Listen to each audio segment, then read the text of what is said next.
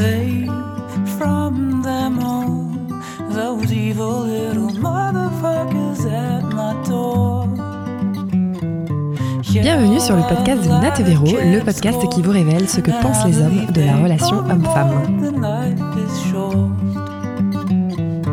Alors aujourd'hui, nous avons le plaisir de recevoir un invité un peu spécial. Il était dans notre wishlist depuis le début, c'est vrai. Euh, il a 62 ans, il a grandi dans un univers féminin avec un père tailleur pour dames. Il est connu pour être euh, un amoureux des femmes, un amoureux de l'amour. Il, a, il est aussi auteur, compositeur, chroniqueur et il adore mettre en musique les sentiments, notamment dans l'émission de Daphné Burki Je t'aime, etc. sur France 2. C'est André Manoukian. Bonjour André Bonjour Bon- André. bonjour mesdemoiselles. Bienvenue chez Nat et Véro. Merci Nat et Véro. Mais avec grand plaisir. Euh, donc, Ça vous fait rire déjà, c'est non J'ai pas fait exprès. Mais j'ai- l'impression d'être dans un traquenard que je vais adorer. ah, bah, bienvenue dans le traquenard alors. bon, on va commencer un peu sur euh, ton, ton modèle un peu euh, familial et surtout ton adolescence, André. Est-ce que tu pourrais nous dire quel genre d'ado tu étais? Oh, j'étais un ado romantique euh, du 19e siècle. Mon héros, c'était euh, le jeune Werther. Euh, je tombais amoureux, transi, et je me déclarais jamais parce que j'étais trop timide.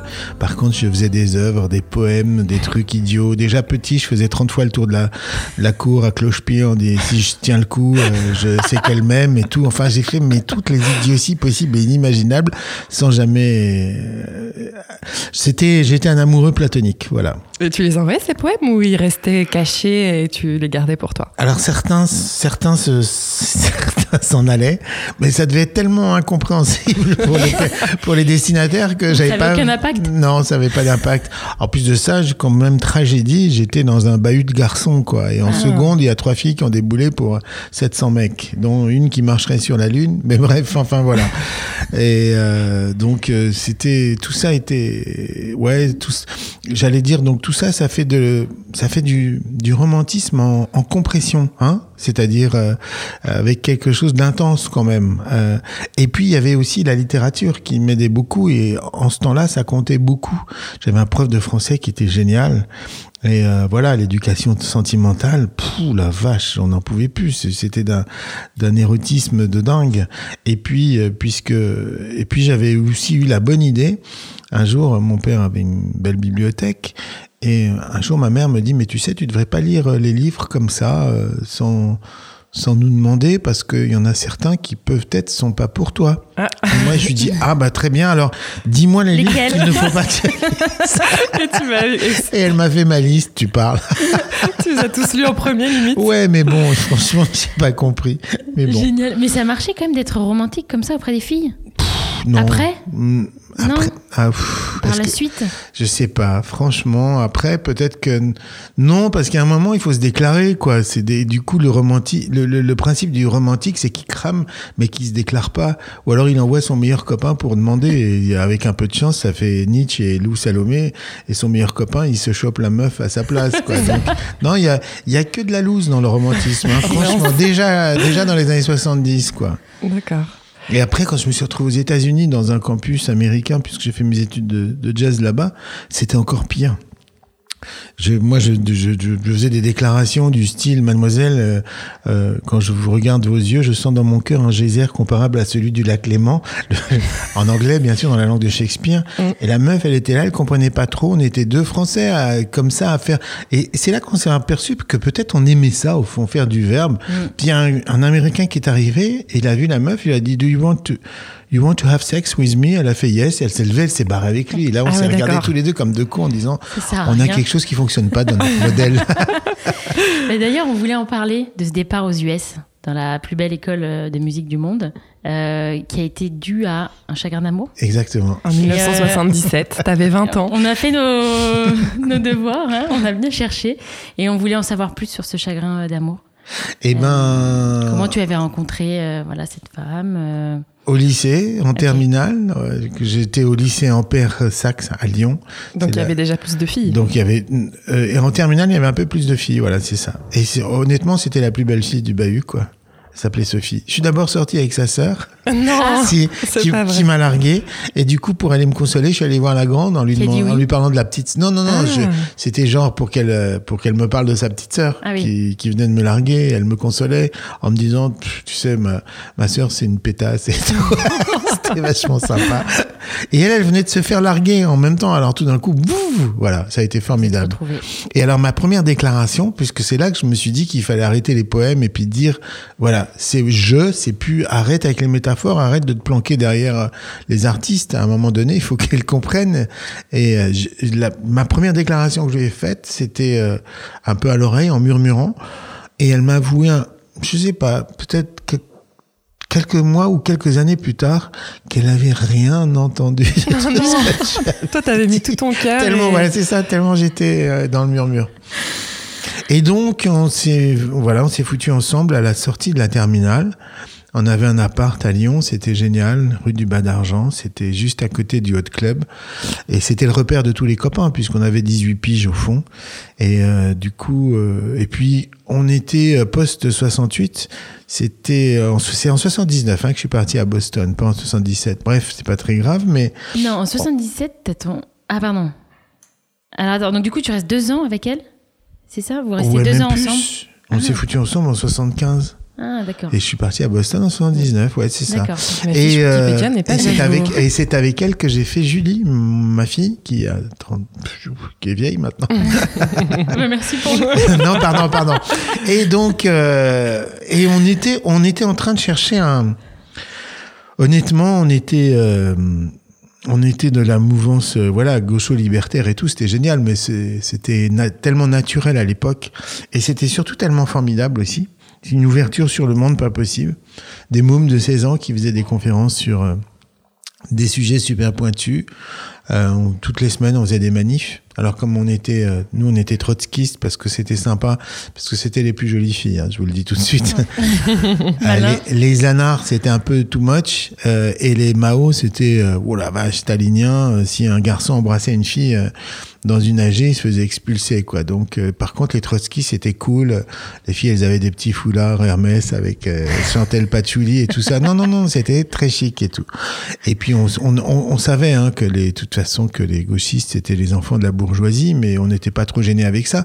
On passait des nuits entières à discuter dans les bistrots, à s'engueuler, parce que quand on était cinq, on était de cinq tendances différentes. Et le matin, on allait differ des tracts à l'entrée des usines en disant euh, prolétaires, euh, révoltez-vous. Et puis après, on allait se coucher en ayant pris des croissants. Mais on faisait ça avec tellement de, je sais pas, tellement pas du tout, aucun sentiment de culpabilité ni rien du tout. On était voilà, on était on était sûr que la révolution allait se passer et donc on cherchait des, des nouveaux modèles pour tout. C'était ça qui était sympa. Et mine de rien, ces années-là, ça fusait quoi. Je me rappelle qu'il y avait des journaux underground qui s'appelaient, c'était un peu avant Actuel ou même je pense qu'Actuel avait commencé à sortir première formule. Mais c'était vraiment euh, la découverte de Bukowski, la découverte de tout ça. De, il y avait pas de tabou. euh, Ginsberg était encore là et et c'était euh, c'était des espèces de provocations. C'était les débuts des performances. Enfin, c'était foisonnant. C'était génial. C'était on en prenait plein la gueule, enfin plein les yeux dans le bon sens du terme. Et on cherchait des nouveaux modèles à inventer, dont le modèle du couple. Alors on lisait Wilhelm Reich qui nous disait que la enfin le, le mariage c'était un concept petit bourgeois, que la jalousie c'était un concept petit bourgeois, que la sexualité elle était réprimée par la société du travail, ce qui était finalement pas faux du tout. C'est au 19e siècle qu'on va devenir très puritain. Le- L'Angleterre victorienne va obliger les femmes à se mettre des, des chemises de nuit avec juste une fente pour la nuit de noces. C'est quand même euh, dingue. Et en même temps, on est en train de faire l'industrialisation, quoi. Je veux dire. Donc, l'un ne va pas sans l'autre. Donc, toutes ces analyses, aujourd'hui encore, je les trouve plus que pertinentes. Simplement, nous, on essayait de trouver un nouveau modèle à tout ça. Puis on se disait que la jalousie, c'était petit bourgeois. Alors, on n'appelait pas ça sa fiancée, euh, on, on disait ma copine. Voilà, on disait pas ma fiancée ni rien du tout, euh, ma copine. Et une fois, pour vous dire, euh, on, était à table chez nous avec des potes. Il y a un pote qui déboule avec sa fiancée qui vient de qu'on connaissait pas. Et sa fiancée s'assied à côté d'un autre pote. Et cet autre pote commence à parler avec sa fiancée. Et au bout d'un moment, les deux s'en vont.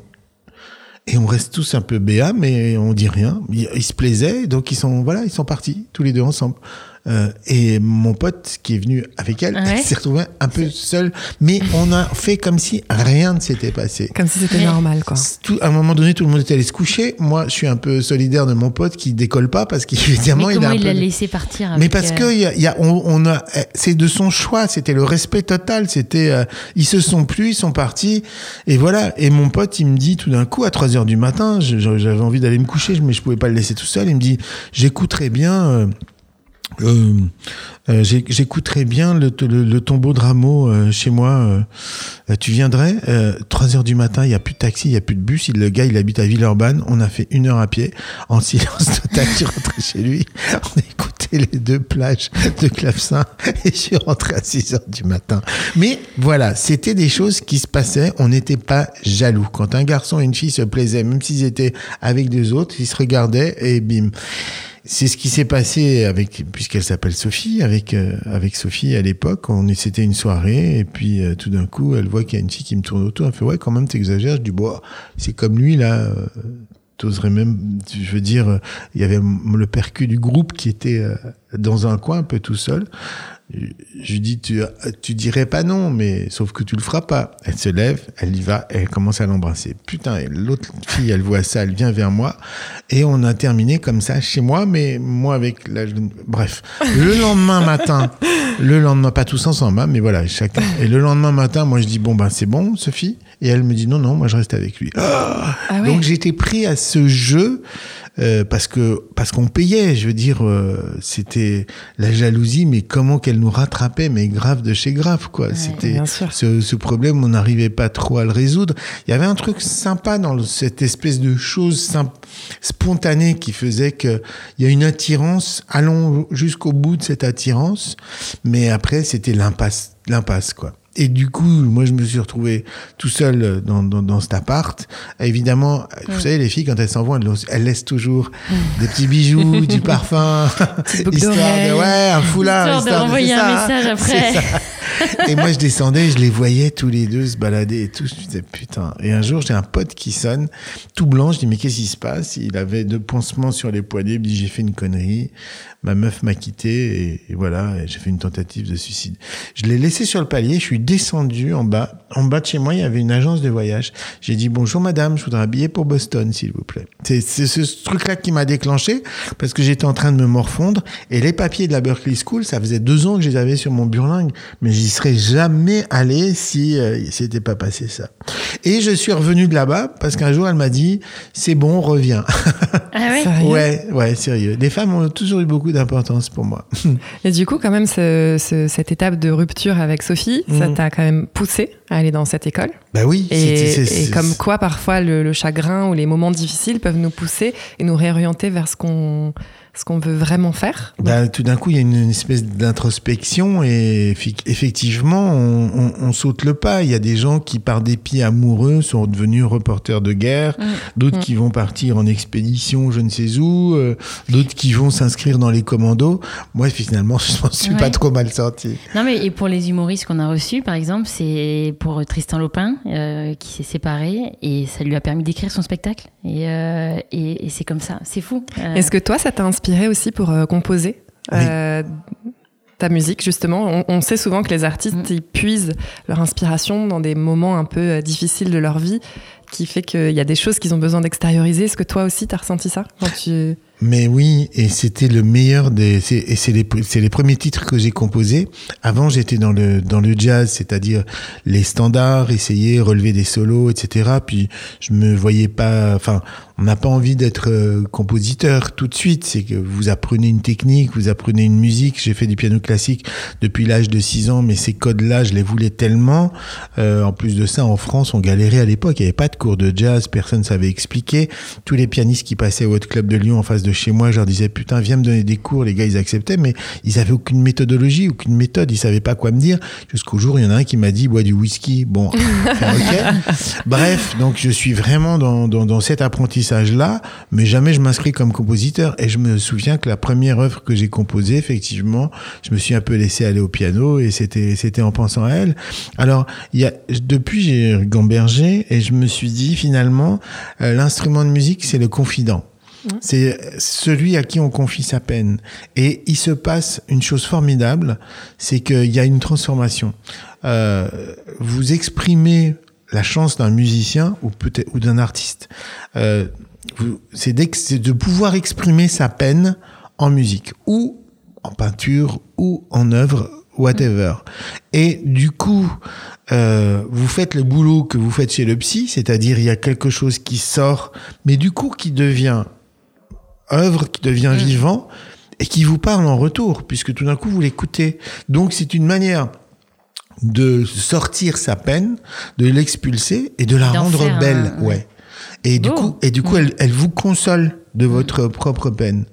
Euh, et c'est le, c'est le blues. Ouais. Le blues, c'est quoi? C'est euh, Faut que je me mette à jouer, moi. Ouais. Ça donne envie, non, C'est mais vrai. c'est vrai. T'as d'autres comme moyens, ça. tu peux faire de la peinture aussi. du macramé, de la poterie, de la, je sais pas.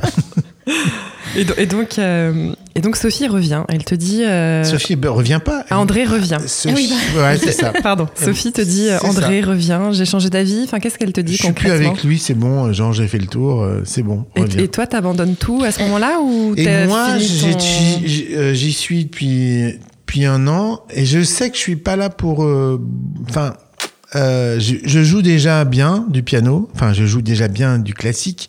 Là-bas, j'ai assimilé immédiatement tout ce qu'on m'a filé tellement j'avais faim et j'avais la dalle et je galérais. Et j'avais dit à mes parents, si je reste là-bas, j'avais un, un beau piano, que vous le vendez, et genre, euh, je reviendrai plus, quoi. Et du coup, quand Sophie me dit reviens, mais moi je l'ai jamais oublié, j'ai des photos d'elle, je bassine tous mes copains avec, etc. je Vous me vous rappelle, écrivez pendant ce temps-là? On s'écrit à Ouais. l'époque, et euh, je me rappelle de la dernière balade qu'on avait fait aux environs de Lyon. C'était beau, c'était dans les monts du Lyonnais, vous savez, ces maisons, elles sont en pierre dorée, tout ça, il y a une campagne très belle. Et je savais très bien que ce genre de paysage et ce genre de vieilles bâtisses, des clochers, tout ce que vous voulez, ça, vous le trouvez pas aux États-Unis. Quand vous arrivez là-bas, effectivement, vous êtes dans un autre truc, quoi. Et très vite, on a le blues de, je dirais, de, de, de, de l'Europe. Je me suis aperçu au bout d'un an que tous les potes que j'avais étaient tous européens ou sud-américains, mais il n'y avait pas un américain. Et le seul américain que j'avais, un jour, c'était parce qu'il se rappelait de ses origines italiennes. Il était immigré un peu fraîchement, son grand-père. Et un jour, on se balade. Et puis tous les deux, on avait un peu le blues comme ça parce que on regardait les mouettes sur le port de, Boston. Et je lui dis une connerie du style euh, ah quand même l'homme est plus fait pour vivre dans la nature. Banalité écolo à deux balles. Et lui il me regarde, il me dit euh, tu parles comme les communistes. Je dis quoi Et c'est pour vous montrer. Et tout, d'un coup- tout d'un coup, on se met à parler euh, politique. Il me dit c'est quoi en France C'est une monarchie? Et là, je suis ah ouais d'accord. ok. Ouais. On a coupé la tête des rois. Lui premier était en train de me demander. Donc, inculture totale Ouais. des Américains, euh, pas de passé, pas de truc. Enfin, Pas d'âme. Ouais, c'est ça. Et euh, mais vraiment. Et quand on était à table, il y avait des grandes tables comme ça euh, à la cafette. Euh, après le, le, le, le, le- le- le- après le, le déjeuner, euh, il restait des gens qui étaient un peu épars comme ça, avec un café à fumer une clope. C'était le temps où on avait le temps de fumer. Vous pouviez être sûr que tous les gens qui restaient comme ça, il n'y avait pas un seul Américain dedans, parce que l'Américain, quand il a bouffé, il se lève, il se barre. Pour eux, bouffer, c'est hygiénique. Quoi. Ouais, ouais, Donc euh, les actes gratuits de tchatcher comme ça pour rien dire ou refaire le monde, pas Pour impossible. créer du lien, ils savent pas faire, ça c'est vrai. Ouais, donc d'une certaine manière, j'avais un peu le blues de ça, ça me manquait. Et surtout, comme je savais que j'allais peut-être pas rester longtemps, j'avais tellement chopé les cours, euh, même des, des, des, des, des autres, des balaises et tout, que j'avais qu'une envie, c'était de me retrouver tout seul avec un piano pour digérer tout ça. Donc quand elle m'a dit reviens, j'ai fait bon, allez, C'était le bon moment aussi, du coup, pour toi. peut-être. Ouais. Sauf, que trois jours après, j'ai fait mais qu'est-ce que je fous là? Pourquoi je suis revenu? Ah ouais? Ah ouais. Pourquoi? Tu Je- ressentais plus rien? C'est la seule vie. Non, non, non. Pour Ah. elle, c'était formidable. Mais tout d'un coup, le, le, le vide de la musique. Tout d'un coup, j'ai fait. Mais merde, quelle connerie j'ai fait. Je suis descendu au bureau de tabac pour acheter. C'est la seule fois où j'ai joué au loto pour essayer de repartir là-bas et tout ça. Et puis après, tout s'est enchaîné finalement. Mais Qu'est-ce qui s'est enchaîné? Bah, ce qui s'est enchaîné, c'est que le premier samedi de, de, de mon retour, où je, j'étais, où je flippais, je dis putain, j'aurais dû rester là-bas, c'est une connerie, parce que tout d'un coup, je me suis retrouvé dans, quasiment dans un vide abyssal. Quand vous êtes dans une école, à l'époque, on était, il y avait 1000 étudiants, mais où vous jouez du matin au soir ou euh, euh, à 11h du soir. Si vous avez le blues, vous descendez dans le couloir des studios, ça joue de partout, vous écoutez un petit peu, tiens là ça me plaît, vous frappez, vous rentrez, vous vous mettez à jouer, c'est, c'est un truc de dingue. Et tout d'un coup, je me retrouve dans le désert, quoi. Euh, moi tout seul à Lyon, euh, il a fallu que je refasse un petit réseau, mais il y, y avait, je sais pas, il y avait 100 fois moins de musiciens que, que, là-bas. Donc on était dans un, dans un moment, j'étais dans un moment hyper privilégié pour ça. Et j'ai dit, mais quelle connerie j'ai fait, j'aurais dû rester là-bas. Et le samedi, j'ai reçu un coup de fil. Euh, Allô, vous êtes André Manoukian, vous revenez de la Berklee School of Music? Où j'ai dit oui. Euh, écoutez, voilà, on est un groupe et on est emmerdé. Notre clavier il vient de nous lâcher. On a, on a un gui, on a un, cacheton euh, ce, soir. Est-ce que vous êtes libre? J'ai dit ouais. Et je lui dis mais qu'est- qu'est-ce que vous faites? Il me dit bah on accompagne une chanteuse. Je dis ah ouais très bien c'est du jazz euh, blanc au téléphone. Et je dis bah je dis mais c'est qui euh, il me dit bah la chanteuse elle s'appelle Michel Thor et moi je ne sais pas qui est Michel Thor à l'époque et je dis mais euh, je perçois que c'est pas forcément je dis mais euh, moi je ne sais jouer que du jazz le mec il me dit écoutez si vous voulez pendant la balance, on jouera Summertime, mais là, il faut vraiment venir parce qu'on est dans la merde. Me voilà avec une bande de Lascar. On me donne un clavier violon, on me donne une grille, emmène-moi danser ce soir, do, fa, sol, la mineur. Sauf qu'à Boston, quand vous avez un do, vous apprenez les extensions d'accords, c'est-à-dire do c'est do mi sol do, ok, mais jamais euh, il vous viendrait à l'idée de jouer un do comme ça. L'idée c'est de jouer ce qu'on appelle les extensions harmoniques et on le fait en automatisme, c'est-à-dire les notes qui, qui font un peu mal.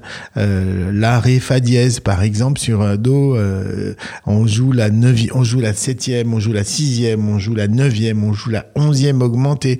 Ça s'appelle les enrichissements d'accords. Sauf que si vous devez marquer ça sur votre feuille, Do 7, 6, 9, euh, 11 augmenté, ça fait des pavés comme ça. Donc on vous apprend à Do tout seul, et ben tu fais ça. Do mineur, tu fais ça, etc. Et me voilà en train de jouer des enrichissements d'accords sur une grille avec des tensions de dingue, avec un son de violon tout pourri, avec le chef d'orchestre qui me regarde, qui me dit mais c'est faux, et moi je dis oui mais je sais pas faire autrement. À la fin il me chope, il me dit putain, c'est bien fait avoir, t'as du, du pot, euh, qu'on est à la fin de l'été, qu'on a personne, voilà la cassette, écoute et bosse. Je te donne une chance. Et moi, j'étais tellement vexé d'avoir foiré le truc qu'après, j'ai réappris à jouer avec trois doigts, comme avec un moignon, quoi. si vous voulez. Et j'étais parce que j'étais horriblement vexé et du coup euh, j'y j'y suis arrivé. La fois d'après, je joue avec trois doigts. Le mec il me regarde, il me dit bravo, t'as fait des progrès. Oh pétard. Sauf que là, dans ce bain improbable, arrive un trompettiste qui s'appelle Pierre Drevet. Il me dit euh, t'as fait la Berkeley toi? Je suis bah ouais. Il me dit euh, montre-moi des accords. Alors en cachette, je lui montre des accords. Lui s'assied au piano il me joue un truc de dingue. Il me joue euh, les Singer Unlimited. enfin, c'est un groupe vocal américain avec six voix, des voicings de dingue, un peu Duke Ellington et tout ça. Et je le regarde. Il avait des, des- des- une richesse harmonique de fou. On se regarde tous les deux. On dit allez viens, on fait un groupe. Et c'est là que j'ai fait mon premier groupe de jazz, qui était le, le groupe le plus chouette qui soit, avec six cuivres. Ça s'appelait On Stuff. Et c'est là qu'après a commencé mes aventures avec les chanteuses. Dans ce bain le plus improbable, chez Michel Thor. Autant vous dire qu'on est à des années-lumière du jazz, de, de tout ce que j'aimais, mais c'est dans ce drôle d'environnement-là que j'ai fait la plus belle rencontre musicale de ma vie et que tout est parti pour moi. Et si on revient un petit peu sur Sophie, Ah, euh, parce que c'est un peu ça qui nous intéresse. Ces années, ouais. Toi, toi, comment euh, donc tu reviens Qu'est-ce qui se passe Vous vous remettez ensemble On se remet euh, ensemble, elle est peintre, euh, elle veut faire les beaux-arts, elle ose pas trop y aller, euh, elle fait, elle, elle, elle- elle trouve du boulot dans un atelier de peinture sur soie à Lyon. Il y a Ouais. encore des, où on, on- non, pas de peinture sur soie. Euh, c'est un atelier qui vendait des dessins textiles, voilà, c'est ça, euh, pour les motifs et tout ça, donc assez chouette, euh, avec, avec lesquels on va faire du papier peint. Ils vont faire, fab- ils vont fabriquer ça euh, en Italie, donc on est, un- on est dans l'art finalement d'une certaine manière. Et puis, euh, et puis voilà. Puis à un moment donné où euh, ma mère, elle arrête pas de dire euh, quand c'est que elle prenait Sophie à part, elle dit fais-lui un bébé, je m'en occuperai. Elle, était folle. C'était une serial mother et tout. J'ai dit, moi, je suis là, mais ça va pas vos conneries, non? Et jusqu'au jour où Sophie, et, et on, on passait devant des pharmacies, il y avait des, des pubs pour des gars avec des tronches de bébés. Elle s'arrêtait avec une. Là, je, là, je disais, oui, oui, oui, oui, oui. Il y a quelque chose qui me pend au nez. Et bim, voilà Julie qui déboule, quoi. Et donc, mais là, tu as 25 ans. Ouais, 24. Mais qu'est-ce que tu ressens pour Sophie à ce moment-là? Comment, tu es euh, dans ton couple? Comment ça se passe, votre couple? Ah bah c'est assez génial parce que c'est aussi grâce à elle que je peux me que je me stabilise. C'est-à-dire que c'est l'idée d'être en couple très tôt qui va me permettre de me consacrer au boulot. Quand je me quand je me mets dans quand je décide d'être musicien, c'est euh, après le bac, je fais je fais une euh, six mois de médecine pour faire plaisir à mon père, mais vraiment c'est tellement pas mon truc. Et quand je décide de- de- d'être musicien, c'est ça qui c'est elle qui me donne la force en construisant en ayant quelque part un foyer assez chouette. Euh, parce que le, le boulot de musicien c'est quoi? C'est d'être tout seul avec son piano et de bosser de faire des gammes de faire des gammes de faire des gammes de voilà d'être si vous faites ça euh, chez vos parents euh, s'il y a un côté euh, il y a un côté loose. Si vous faites ça un peu tout seul il y a un côté loose aussi. Euh, j'ai toujours l'image de d'une d'une gravure qui représente un alchimiste au Moyen Âge et la vraie faute, la vraie le vrai tableau de l'alchimiste c'est alors il a la il a la tête de mort hein, qui lui fait penser sur ça s'appelle une vanité qui lui fait penser qu'on est mortel donc c'est le on peut pas philosopher si on n'a pas le sens de la mort il a le, le grimoire, le parchemin avec la formule secrète. Il a l'élixir. Et il a, derrière lui, sa femme. C'est-à-dire l'énergie féminine qui lui permet d'accomplir le grand œuvre, hein, la transmutation du plomb en or. C'est tout ça, c'est du symbole, mais les vraies représentations de, de- des alchimistes se doivent d'avoir sa femme à côté, sa femme qui représente son énergie féminine. Et Sophie, elle est mon énergie féminine qui me permet d'aller au bout de, de, de, de ce que je veux, en même temps avec un, je dirais, un environnement euh, qui soit non seulement, euh, je dirais, bienveillant. Quand vous êtes chez vos parents, c'est euh, alors, alors, et bon, et ouais, et t'en es où, et ça va donner quoi tous les jours. euh, Vous êtes comme ça. Hein. Et alors que là, j'étais à la fois indépendant et en même temps, j'étais dans un environnement euh, affectif qui était super stable. Et ça aussi, c'est important parce qu'après, quand j'ai vécu un peu, le peu de temps que j'ai vécu célibataire, vous pouvez pas rester tout seul chez vous une soirée, vous déprimez, donc vous sortez, mais vous sortez pour sortir par dépit et vous vous retrouvez à faire n'importe quoi et vous savez même pas pourquoi. Donc j'étais un peu préservé de tout ça et ça m'a permis de me consacrer à fond dans mon truc. Quand Julie arrive au début, moi je dis mais qu'est-ce qu'on va devenir au secours? Elle peintre, moi Zikos, vous imaginez un peu l'environnement, quoi. Et en fait, ça change pas grand-chose au fond. Mais même au contraire, ça fout un petit peu plus la patate. Simplement, là, je me mets à bosser de plus en plus. Et jusqu'au jour où je rencontre euh, la figure fatidique de la chanteuse. Liane Folie. Avant Liane Folie, déjà. Ah, Michel Thor. Non, Je sais plus, je suis perdue. non, en fait, euh, pff, je vais vous faire une confidence, hein, parce que ça sort pas de la pièce. hein. Ouais, non, bien sûr, bien sûr. personne nous écoute. Ah la vache. Non, la rencontre avec euh, la chanteuse, elle vient presque une semaine avant que je me marie avec Sophie. C'est un truc de, ça existe que dans les films, des trucs comme ça. Ah Mais ouais. bon, ouais. Donc c'est un peu, j'en suis pas très fier, mais il y a des coups de foudre que vous pouvez pas vous, enfin voilà. Mm. Tout d'un coup, il y a quelque chose de total qui arrive. J'étais dans un studio avec Pierre Drevet, avec tous ces musiciens qui étaient des Grenoblois, donc autant vous dire des jazzman de province un peu. le jazzman de, le jazzman, il n'a pas de look déjà, mais alors le jazzman de province. Ceux-là, c'était des montagnards avec des gros mollets et tout, qui faisaient du vélo avec des gros poumons et tout ça. On était dans un studio qui sentait le salpêtre, le moisi, la vieille clope et la transpiration. Mmh, sympa. Et tout d'un coup, Ouais. Bonne ambiance. au milieu de tout ça, une odeur de, de, de musc et de vanille, un parfum. Et je vois une apparition. Une jeune fille, une jeune métisse qui traverse la pièce. Je dis au taulier, c'est qui elle? Il me dit, écoute, c'est une chanteuse. Elle est venue me voir pour si- s'il n'y avait pas du boulot pour elle.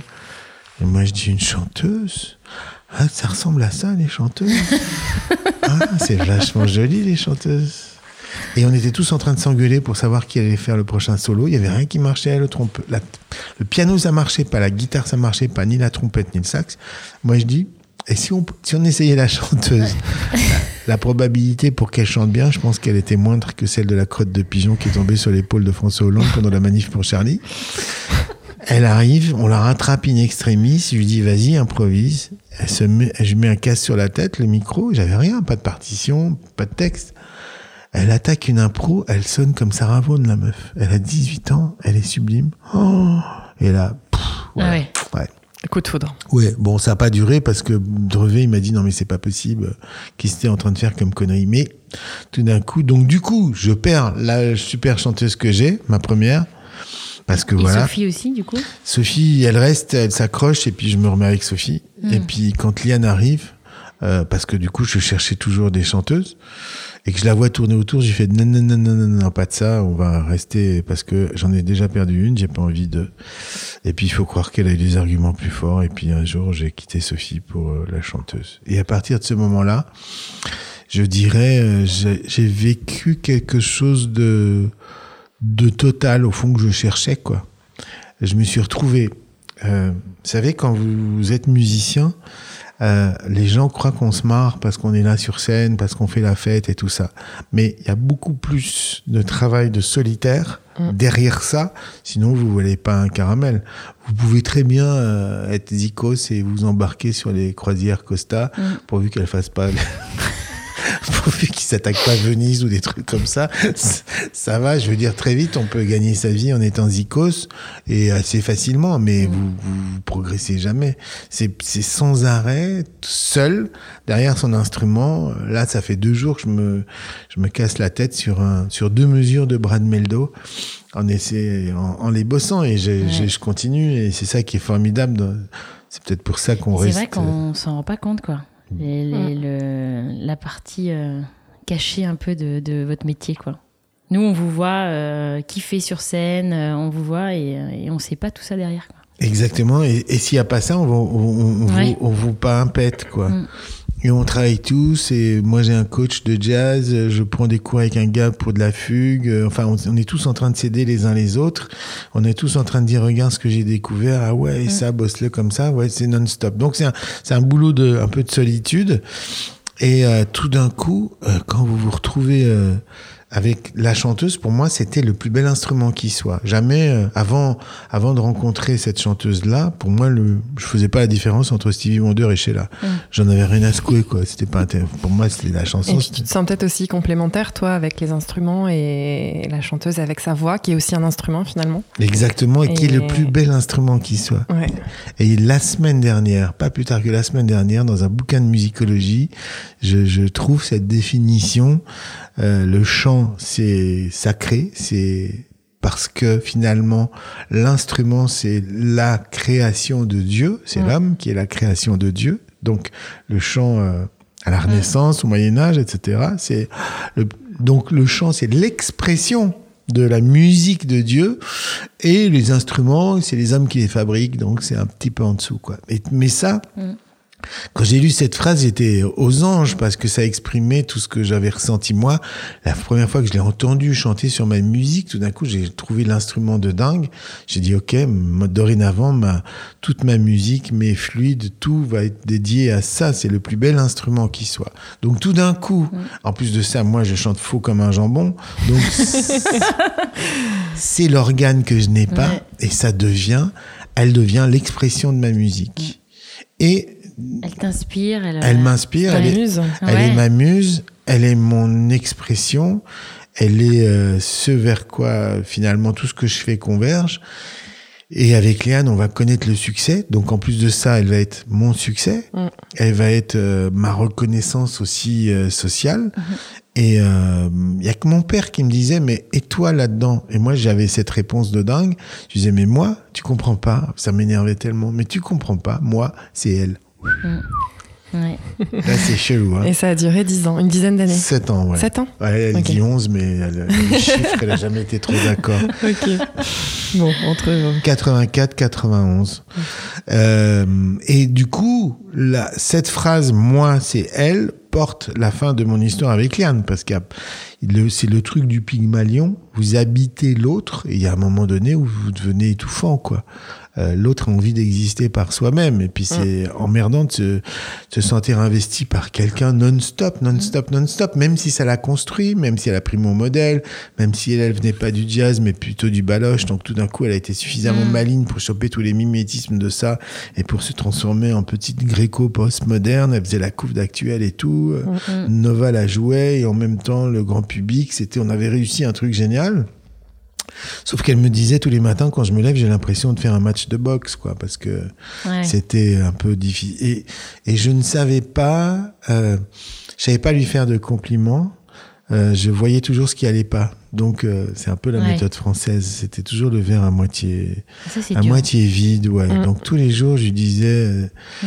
Et puis c'était c'était c'était pas évident. On a mis trois ans à trouver son son avec un accident de, de, de, de console. À un moment donné, je me trompe au lieu de mettre sa voix sur la tranche de sa voix dans le studio, je le mets sur la tranche du guitariste.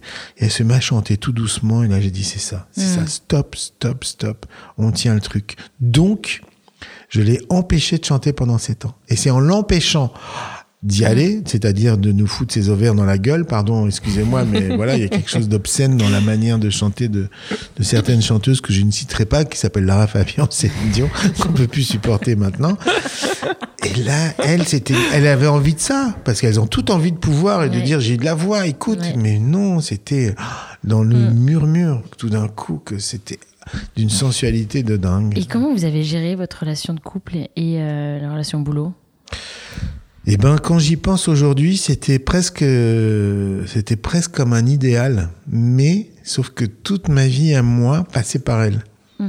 Euh, Tu vivais à euh, travers elle, quoi. ouais, exactement. Et ça, j'ai- après, j'ai vu un psy qui m'a dit, mais vous- c'est morbide. Hmm. Vous n'êtes pas dans la vie là. Vous êtes, c'est il y a une, c'est une Ouais. relation morbide.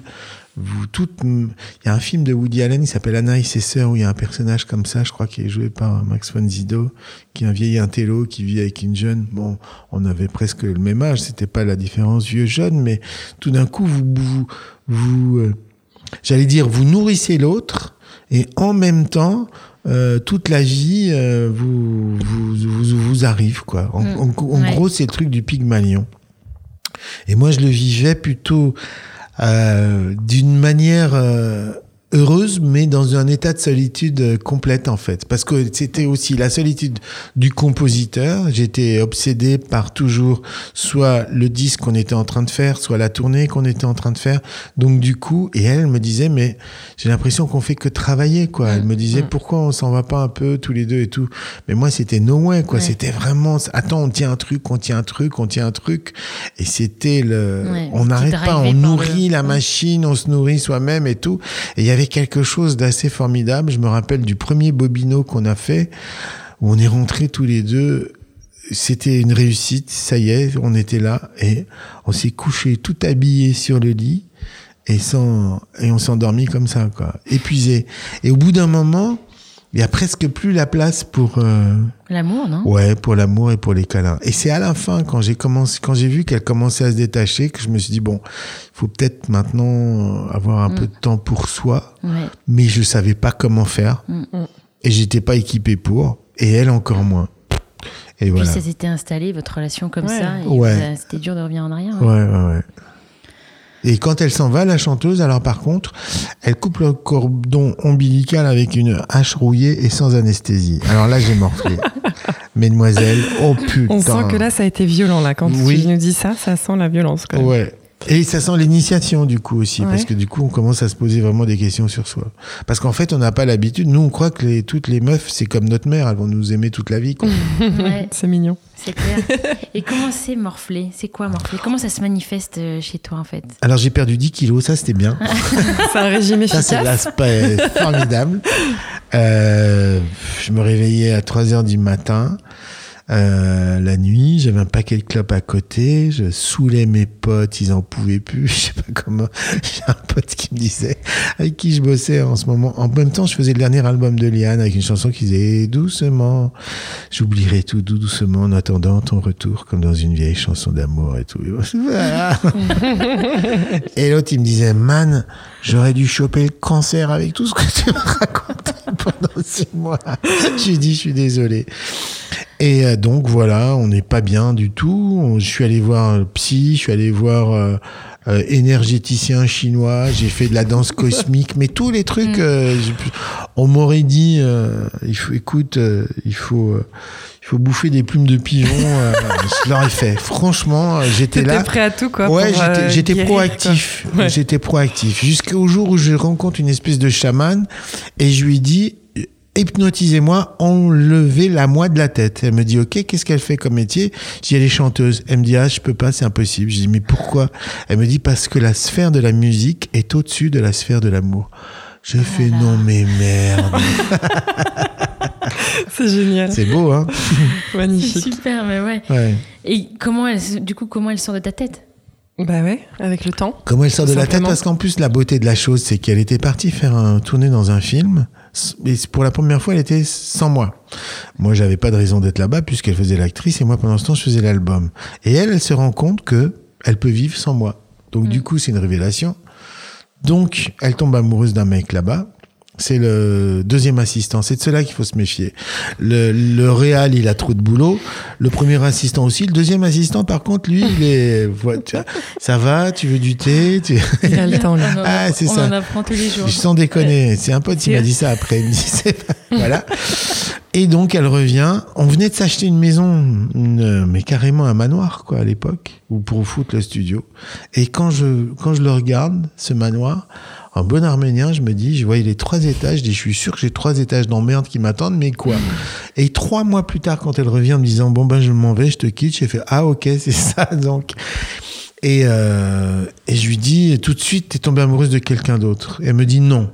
Si elle m'avait dit oui, à la limite, j'aurais accepté parce que j'avais fait la même chose. J'avais quitté pour elle. Mm. Quand on tombe amoureux de quelqu'un d'autre, je sais que c'est mort, c'est pas Mm. la peine. Mais elle me dit non. Et elle avait la culpabilité, elle osait pas, parce qu'on était encore en train de bosser ensemble. Je lui, je, je lui en veux pas de mentir, elle avait peur que ça pète tout. Et du coup, je dis, bah alors si c'est pas euh, à cause de quelqu'un d'autre, c'est c'est à cause de moi. Bah ouais. Et là, elle me fait une liste, euh, genre de tout ce que j'avais là fait pas bien pendant. Donc du coup, moi, pendant six mois, j'essaye de m'améliorer, quoi. Et je comprends pas. C'est vrai. Vous savez, c'est la chanson de Jonas. Il avait une chanson qui disait, dites-moi, dites-moi qu'elle est partie pour un autre Mm. que moi, mais pas à cause de moi. Mm. Et pendant six mois, je galère. Un jour, je téléphone, elle me dit, je suis dans un tel hôtel et tout ça. Et le gars, il me dit euh, euh, au téléphone, ils sont sortis. Et là, j'ai fait, ah ouais, ok, d'accord. Et là, tout d'un coup, ça a été le déclic qui m'a au moins libéré, qui a fait que j'ai arrêté de m'accrocher. quoi. Mm. Donc, euh, j'ai fait, ok, c'est mort, c'est mort. On, On va passer à autre chose, exactement. Et je rentrais tout seul dans cette baraque. Il y avait un espèce de, il y avait un grand séquoia. Et en haut du séquoia, je voyais le visage euh, d'une blonde. Parce que on s'est séparés avec Liane là où c'était fini, c'était à Capri. Faut jamais aller à Capri. T'as pris, c'est fini. ouais, c'est ça. Et pendant que et là c'était horrible, elle passait son temps à dormir ou euh, je pense qu'elle elle appelait l'autre ou quoi, j'en sais rien. Moi j'étais tout seul en bas de la piscine, on dit qu'est-ce que je fous là? Et devant moi je vois un couple, un Italien, avec une blonde mais qui, qui, qui était sur ses genoux assise et qui lui faisait des câlins, des poutous et tout. Et moi je dis mais pourquoi j'ai pas droit à ça aussi? Pourquoi j'ai pas de blonde? J'avais jamais eu de blonde dans ma vie, mais je me disais tout d'un coup, j'associais ça à l'image de, pas- je m'en fous, blonde rousse et tout ça, mais cette blonde qui, qui surtout qui lui faisait des bisous, qui était cool et tout ça. Ouais. Et là, j'étais pourquoi j'ai pas droit à ça? Donc, après, pendant six mois, dans mon, je m'endormais dans cette baraque à 3 heures du matin après 30, m'être déchiré la gueule dans Paris avec des potes à me dire qu'est-ce que je fous là dans des soirées improbables où on n'a pas envie d'aller, mais voilà. Et je voyais le visage d'une blonde dans le séquoia qui me disait T'inquiète pas, j'arrive bientôt. Trop bien. Et elle est arrivée, cette blonde?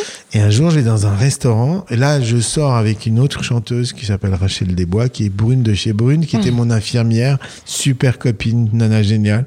Et je lui racontais l'histoire de la blonde que je voyais tous les soirs. Et puis, du coup, comme j'ai raconté à tout le monde cette histoire, du coup, je racontais à mes potes, je disais, vous avez vu la tronche de ma blonde, elle était brune, avec les lèvres rouges et tout, euh, gypsy girl, génial. Et un jour, on va dans un restaurant tous les soirs. J'ai Rachel, tu veux encore aller dans ce resto? Ouais, ouais, ouais. Et là, elle va avec ses potes. Moi, je suis tout seul au bar. Je me retourne et je vois la blonde en question assise à côté d'un mec que je connais d'une autre fille. Je dis, mais qu'est-ce que c'est que ça? J'essaye de la mater en douce, j'y arrive pas. Et je vois que la meuf, elle me regarde. Je dis, merde, c'est moi qui le regarde, c'est pas possible. Au bout d'un moment, le gars qui était avec elle, Duval, un éditeur, il vient vers moi. Je lui dis, c'est qui la fille qui est avec toi Il me dit, écoute, c'est une chanteuse et ça fait trois mois qu'elle essaye de te joindre. Et moi, je fais, merde, une chanteuse, non, pas Oh non. ça. Il me dit, allez, viens, je te présente. Bonjour. Et je la vois, les yeux turquoises, les cheveux Comme tu l'avais imaginé, Comme vraiment j'avais imaginé, vraiment. C'est fou quand même. Et elle me dit, ben voilà, ça fait trois mois que j'essaie de vous, de chanter, de vous, euh, mais vous avez changé de téléphone, etc. Et je dis, oulala, je suis pas prêt de refaire un album avec quelqu'un et tout, parce que là, je sors d'un truc, euh, je venais de sortir du truc de Liane, on en avait plein le cul. Elle me dit, bon, bah tant pis. Et ses copains, mais vas-y, vas-y, chante-lui, montre-lui et tout. L'autre, elle dit, si vous insistez, je chante les noces de Figaro. Elle se lève, on était dans un resto brésilien avec la musique super cool et tout, genre lounge et tout. Elle se lève, elle, elle monte sur la chaise et elle commence à chanter l'air de Chérubin. Mon cœur soupire là, mais avec une voix d'opéra de dingue. Tout le resto s'arrête, tout le monde la regarde. Et là, j'ai la première fois de ma vie la moustache qui s'inonde. Mais Les gens, c'est ça coule là. J'étais tellement euh, tétanisé, emmerdé. Ah, ouais. Ah ouais. mais qu'est-ce que c'est que ça? Et du coup, elle se rassoit. Tout le resto qui applaudit. Ouais, bravo. Et je dis, putain, c'est là, elle est gonflée. Je dis, bon, ben, on s'échange les téléphones, on va voir. Et du coup, je reviens avec Rachel. Et du coup, Stéphanie, puisque c'est ça, s'en va. Et en partant, elle me, nous fait au revoir. Et Rachel la voit, elle me fait, eh, mais c'est elle la blonde de ton rêve? Moi, je lui dis, arrête tes conneries. Bref, deux Et jours plus tard, on se voyait. Et elle m'explique ce qu'elle veut faire, tatati, tatata. Et moi, j'avais déjà fait six chansons. Tellement ça m'avait. euh, Ah ouais. Attends, Ouais, entre le moment où tu l'as En deux rencontré, jours, En un jour. En un jour, t'as déjà Ouais. écrit six bam, chansons Bam, bam, bam, bam, bam, bam. Elle arrive, je lui fais écouter, elle me fait, waouh, c'est super. Et puis elle parle, elle parle. Et pendant qu'elle parle, j'en je j'en entends rien de ce qu'elle dit. Et j'ai une voix off qui me dit, on va faire des enfants, qu'est-ce qu'ils vont être casse-couilles et tout. Et tout d'un coup, je dis, mais pourquoi tu penses ça? Bref. Voilà. Là, j'ai été clean. Je me suis séparé de Rachel une semaine plus tard. Et pendant un mois, j'ai bossé avec elle sans que rien ne se passe. Après, elle me dit, elle venait dans le, dans le studio, dans le manoir et tout. Elle me dit, euh, moi j'ai été couché, je me, je me coiffais, j'attendais que t'arrives, mais tu venais pas. Non, non, j'étais bien, j'étais bien. Jusqu'au jour, euh, devant un gigot, j'ai craqué. et ça a duré 23, et ça dure encore. Ça fait déjà Exactement. 23 ans que vous êtes ensemble. C'est ça. Et, attends, Et- est-ce qu'on peut juste rev- revenir à ce que tu ressens en fait? Qu'on, nous, on se demande toujours à quel moment on va faire ressentir ça à quelqu'un? Qu'est-ce que tu ressens quand tu la vois? Qu'est-ce que, Je la reconnais. qu'est-ce que c'est ce dé- Ah ouais, Ouais, c'est un- comme un C'est- coup de ouais, cœur, c'est un coup de Tout d'un coup, j'ai dit, mais on se connaît. Ouais. Après, j'ai eu le truc, mais bon, où il, il s'est rien passé avec quelqu'un qui. Mais euh, en fait, quand on reconnaît quelqu'un, c'est la définition du ouais de ce qu'on peut appeler le coup. De... On croit que Ouais. parce qu'on doit avoir des archétypes dans la tête Mm. et tout euh, par rapport à des figures de peut-être de cinéma, de je ne sais pas quoi. Alors que Ed, c'était une figure que je m'étais fabriquée artificiellement en me projetant comme un taulard un peu au fond de sa tôle qui imagine un ciel bleu. J'avais pas un tableau en disant euh, c'est ça que je voudrais. Et du coup, euh, bon ben voilà. Et toi, c'est toi qui es allé la chercher après. Enfin, Ah comment oui, t'as été Enfin, ouais, ah mais j'étais plus que proactif. J'ai fait Proactif, voilà. album, machin, Mais tout. en plus, des- si tu enlèves le côté professionnel, euh, toi en tant qu'homme, euh, c'est toi qui a fait le, qui a envoyé le premier message, c'est toi qui. Non mais on va aller sur des choses comme ça. Il n'y mais avait pas de vrai. portable à l'époque, Nat. mais c'est quand même bien. S'il y avait les bebop. les bebop, quelle saloperie. fallait, fallait être près d'une borne et tout, c'était drôle. Les cabines téléphoniques. Non mais, Mais as, sinon- tu as déployé de l'énergie, c'est toujours ça. On, on déploie de l'énergie pour la convaincre parce que bon bah euh, il fallait aussi elle qu'elle tombe amoureuse. Mais pas exactement. Et moi, je savais faire qu'une seule chose pour qu'on tombe amoureux, c'était faire de la musique. Et du coup, ça marchait puisque la première Bah fois, ouais. les premières chansons que je lui ai fait quand elle est venue chanter ça, il vraiment, il y avait une magie. Et elle, elle est rentrée chez elle et elle m'a rappelé en me disant, euh, quand j'écoute, ça me fait vibrer Ouais. et tout. Et moi, je fais, ok, elle vibre, Ouais. c'est bon. c'est bon, je l'ai bon fait signe. vibrer, c'est cool. C'est vrai. C'est le message le plus chouette qu'on puisse faire. Et après, il a fallu que je, je fasse tout un travail pour euh, me débarrasser de ça aussi, pour me dire, euh, c'est pas parce t'es pas obligé de tomber amoureux fou d'une meuf pour lui faire de la musique. Quoi. Mm. J'avais tendance un peu à mélanger tout. Mm. Stéphanie, elle chantait très bien en anglais. Elle était, elle est née au Canada anglais. Et en français, par contre, c'était pas ça. Donc, on a fait un album. J'ai fait le taf. Ça n'a pas fait. Puis après, j'ai dit, on a autre chose à faire que ça. Les chanteuses, on avait un peu plein le cul. Et puis, on a Mm. fait deux beaux gosses et tout. Et puis, et puis, on a une belle vie maintenant. Il y a un moment où elle a voulu s'exiler à Chamonix parce qu'on avait plein le cul de Paris et du showbiz. Mais après, du coup, il y a d'autres chanteuses qui venaient et elle les accueillait super bien parce que comme elle est plutôt très belle, elle, a- elle avait pas de problème de jalousie. Elle s'en foutait, quoi. Elle, faisait copine. Elle était plutôt, elle est plutôt solaire et voilà, quoi. Et c'est comme ça que vous avez trouvé votre équilibre aussi? Exactement. Si j'étais de- avec une jalouse, mon Dieu, ça, Ouais. ça aurait pas duré cinq minutes, quoi. Mm. Je pense que ça, c'est hyper important. ouais. Que vous ayez aussi ce sentiment d'être libre. Euh, souvent, on nous le dit. Euh, il faut pas qu'on se sente bride, enfin, que vous nous teniez trop fort, enfin, que vous soyez jalouse. Laissez-nous un peu euh, comme nous, finalement. hein. On Mm. a aussi besoin de ça. Ouais. Mais, Dans euh, les deux je- sens, ouais. Ouais. Et l'équilibre, ça, ça amène beaucoup d'équilibre aussi. Moi, ce qui m'intéresse Ouais. aussi, André, dans cette histoire, c'est que ça fait quand même 23 ans que vous êtes ensemble. Comment on gère la routine ce genre de choses. Nous, c'est un truc qui peut nous faire peur aujourd'hui euh, à notre génération de rester aussi longtemps avec quelqu'un, Euh, même si on en a envie et ça peut faire peur. Comment on fait pour euh, pour gérer ça? Est-ce que du fait de ta carrière professionnelle, ça ça aide aussi le fait d'avoir une vie un peu pas pas pas structurée, pas forcément stable tout le temps, avec plein de projets? Et ben en fait, je rencontrais hier, j'étais dans l'avion, j'ai rencontré Christophe Mahé, il me dit euh, j'habite à Aix et je dis mais comment tu fais? Il me dit bah j'ai famille là-bas et tout, puis il me dit mais c'est pour ça, ça fait longtemps que ça tient parce qu'on vit on vit pas l'un sur l'autre Mm. et qu'on est souvent séparés. Elle, Steph, elle est à Chamonix avec les Schtroumpfs et moi je suis beaucoup en voyage quoi. Et de temps en temps quand je retourne là-bas, j'y retourne pas au- aussi long, souvent que je voudrais, mais ah, ça fait du bien, on est content, on se retrouve. Puis au bout de trois jours, elle me dit bon allez dégage. Donc en fait, c'est ça la clé, c'est. La clé, c'est Ouais, c'est ça. Qui c'est qui disait ça? C'était euh, Samy Frey qui vivait avec Delphine Seyrig où il disait euh, le couple, euh, vivre ensemble, c'est l'enfer. euh, vivre chacun dans son appart, c'est le purgatoire. Et bon, voilà. Après, euh, du coup, chacun a son espace et chaque et il y a du manque aussi qui se crée et Mm. voilà quoi. Et c'est- du coup, Créer on a, manque, on, a, ouais. on a le temps de se poser les, les vraies questions par rapport à ça. Et puis Ouais. après, on, moi, j'évacue mon, je dirais, euh, il faut pas se cacher, le désir, il est partout. Et, Mm. su- et surtout quand on fait de la musique, on s'aperçoit que c'est du désir. Mozart, il fait la Reine de la Nuit parce qu'il a envie de se taper la chanteuse. Beethoven, il écrit euh, la Sonate au clair de lune parce qu'il il vient de se faire larguer. Enfin, l'amour est partout. Wagner invente la cadence euh, non résolue parce qu'il est amoureux de la femme de son sponsor. Lui, il est Mm. carrément cinglé. Bref, il dit l'amour, ça ne se conclut pas. Donc, euh, il fait des figures musicales qui ne se concluent pas. Et d'une certaine manière, il invente le... Si on ne le dit pas, c'est une putain d'hypocrisie, quoi.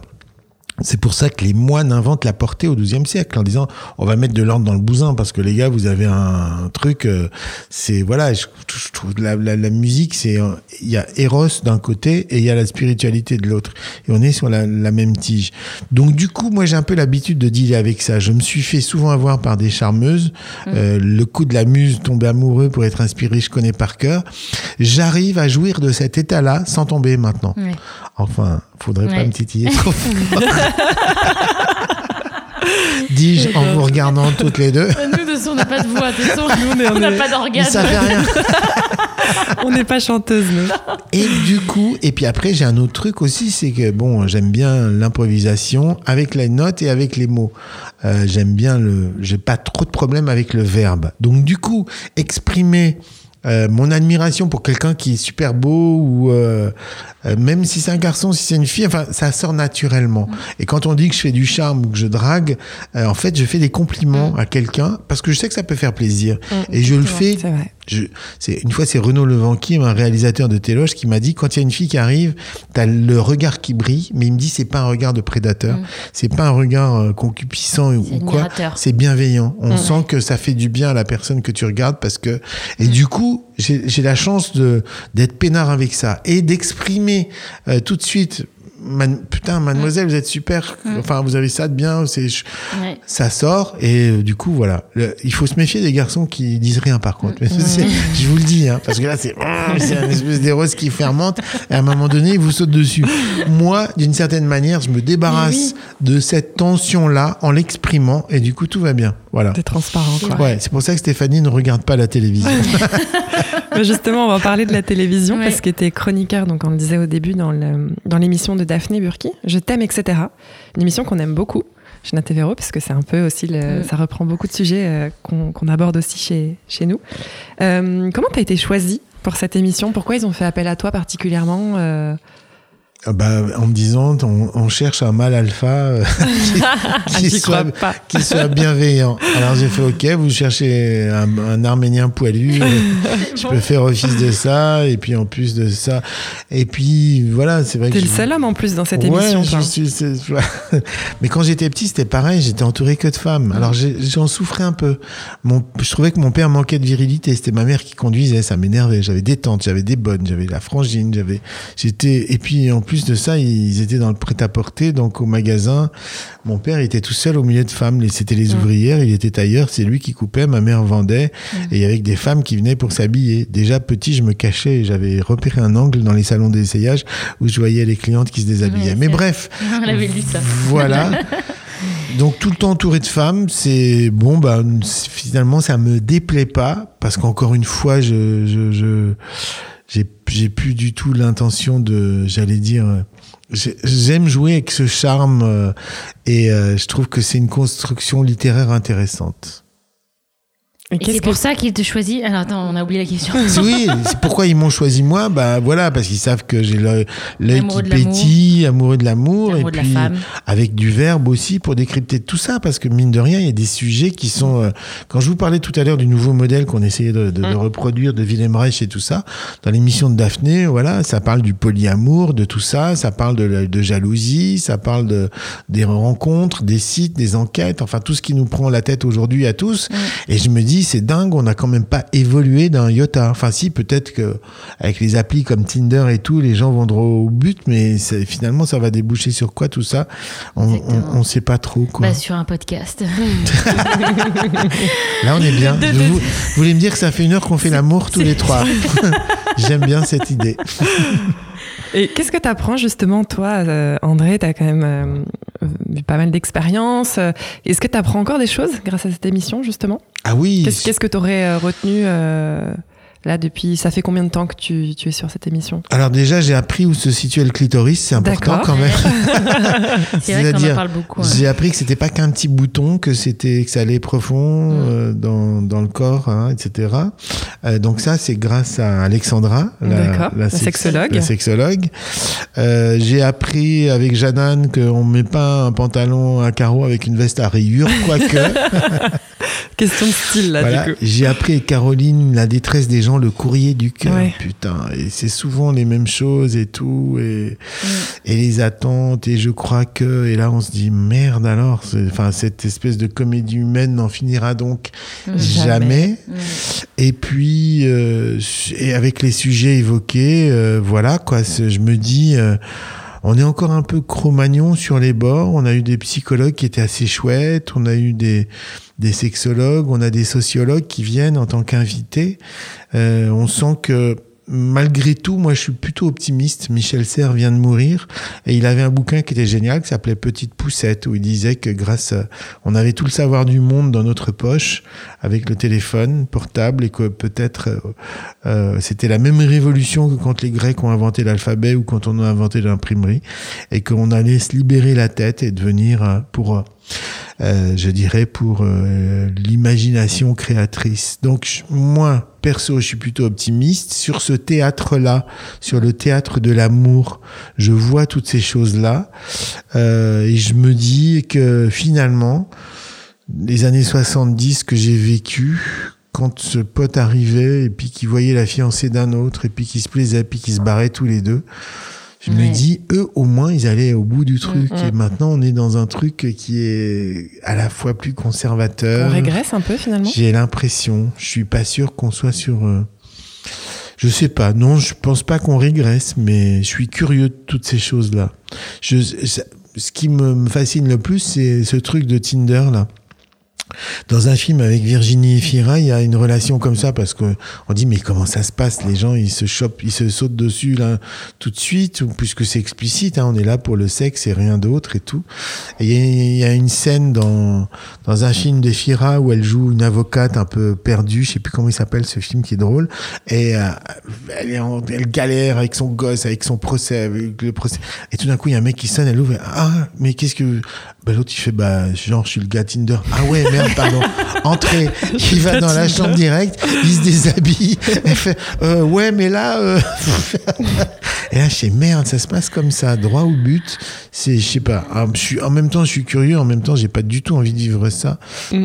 Quoique j'en sais mais j'en sais rien. C'est on est toujours en train de se poser des questions. On est toujours au Vous fond. l'avez pas, vous voulez. Nous, on l'a, on n'en veut pas. C'est vrai ouais. C'est marrant, on veut Ouais. jamais. Non, mais c'est vrai. Ouais. Nous, aujourd'hui, ce qu'on cherche, c'est la rencontre naturelle, la rencontre. euh, C'est vrai Là, euh, Ouais. en sortant de le. Mais ce qu'on remarque quand même, c'est que quelle que soit la génération, il y a- c'est toujours, des, c'est toujours euh, compliqué quand Ouais. même. De- du, mo- le- sur le modèle du couple, la jalousie, c'est encore, comme tu disais, un terrain euh, dont on Mm. parle. On a reçu quelqu'un qui parlait du polyamour. euh, Mm. De la même manière, je pense qu'il se posait les mêmes questions que tes amis à l'époque, euh, qui, qui est parti avec cette fille euh, à table. Ouais. C'est. euh, Mais, mais après, on se faisait tous rattraper par la jalousie, donc on, on s'en sort. Je pense qu'on s'en sortira pas. Il y a encore beaucoup, beaucoup, beaucoup d'évolution. Je pense qu'on est toujours un peu, je dirais, Cro-Magnon, mais je crois qu'au temps de Cro-Magnon, peut-être qu'il se marrait plus. Il se posait moins de questions, je pense surtout. Bon, on passe aux quatre questions. Ou on t'avais passe, encore euh, des euh, questions, Nat? Non, pas aux quatre questions. On a Allez. bientôt fini, André. Euh, il reste quatre questions qui sont très simples. Allez, c'est Euh, parti. C'est On adore. Moi, j'adore poser la qualité que tu aimes chez une femme. La qualité que j'aime Ouais. chez une femme, Une particulièrement. qualité. Une- Il faut que tu en choisisses une. la, ce qu'elle dégage, c'est une espèce de chose de bienveillance, de, de- qui fait que je- c'est c'est un truc qui me tu vois ce que je veux dire? Du coup c'est marrant je trouve pas mes mots pour une fois mais j'ai- où j'ai envie de, de me ref- de, de me réfugier dans ses bras comment ça s'appelle? L'attitude, l'aura, le. Ouais, ouais, quelque chose de ah, quelque chose de de, Ouais. De, de, de, de- de bienveillant qui se dégage, un regard qui sourit et tout. Et waouh! Et j'ai même eu ça avec une petite vieille de 75 piges dans le train. Une Suisse, elle avait, j'étais, c'était génial, c'était magnifique. Ouais. Comme quand on la perd pas, cette aura. Ouais. Euh, tu parlais beaucoup de modèles de couple que tu vous cherchiez votre modèle euh, quand vous étiez un peu plus jeune. Euh, Est-ce que toi, il y a un couple qui que tu admires particulièrement? Sartre et Beauvoir, les, Ouais. les Ça- amours contingentes, les amours nécessaires. Après, ils intellectualisaient beaucoup ça, mais il y a beaucoup de. Je pense qu'il y a. Il, est nécessaire d'avoir de l'admiration l'un pour l'autre, d'avoir du respect pour ce que fait l'autre aussi. Ça, ça aussi, ça nourrit quoi. D'être, c'était la femme de Fellini, Giulietta Massina, qui, quand on l'interviewait, on disait ça fait quoi d'être avec Fellini? Elle disait c'est quand même plus agréable d'être avec un génie qu'avec un idiot. C'est clair. Puisque tu es auteur-compositeur, euh, une musique qui te fait vibrer, et tu peux l'écouter euh, cent mille fois, elle te fera toujours euh, le même effet. Une musique qui me fait vibrer cent mille fois. J'en ai tellement de musiques. Ouais, t'es sûr que ça va être dur. C'est ça. Allez, on va faire. euh, en ce moment, c'est. I fall in love too easily. D'accord, ça te va bien. magnifique chanson de Cole Porter, soit chantée par Sinatra, soit jouée par Brad Meldo. Ok. Et la dernière, T'en avais une ou pas? Non? Une tenue que, que tu aimes bien euh, chez une femme. Dans quoi, dans quoi tu, tu l'aimes bien j'aime bien les pulls noirs moulants et j'aime bien les chemises blanches entrouvertes aussi. Là, il est en train de nous décrire. Bon. Merci André. Euh, Ouais, merci beaucoup André. Merci pour ton temps, c'était top euh, Ouais. de t'avoir avec nous. On C'est est assez super contente. Ouais. Parce qu'on a, on a lancé ça il y a moins de six mois et euh, on n'aurait jamais pensé se retrouver devant le grand André Manoukian. Ah mais non, Et arrêtez. euh, non, mais c'est vrai, Mais si, on ouais, est super vrai. fiers et euh, merci d'avoir dit oui à la proposition. Et euh, on espère que voilà, il y a plein d'auditeurs qui vont aimer cet épisode et qui vont, euh, qui ont appris des choses. Merci les filles. Merci beaucoup, André. C'était très agréable. Salut. Salut.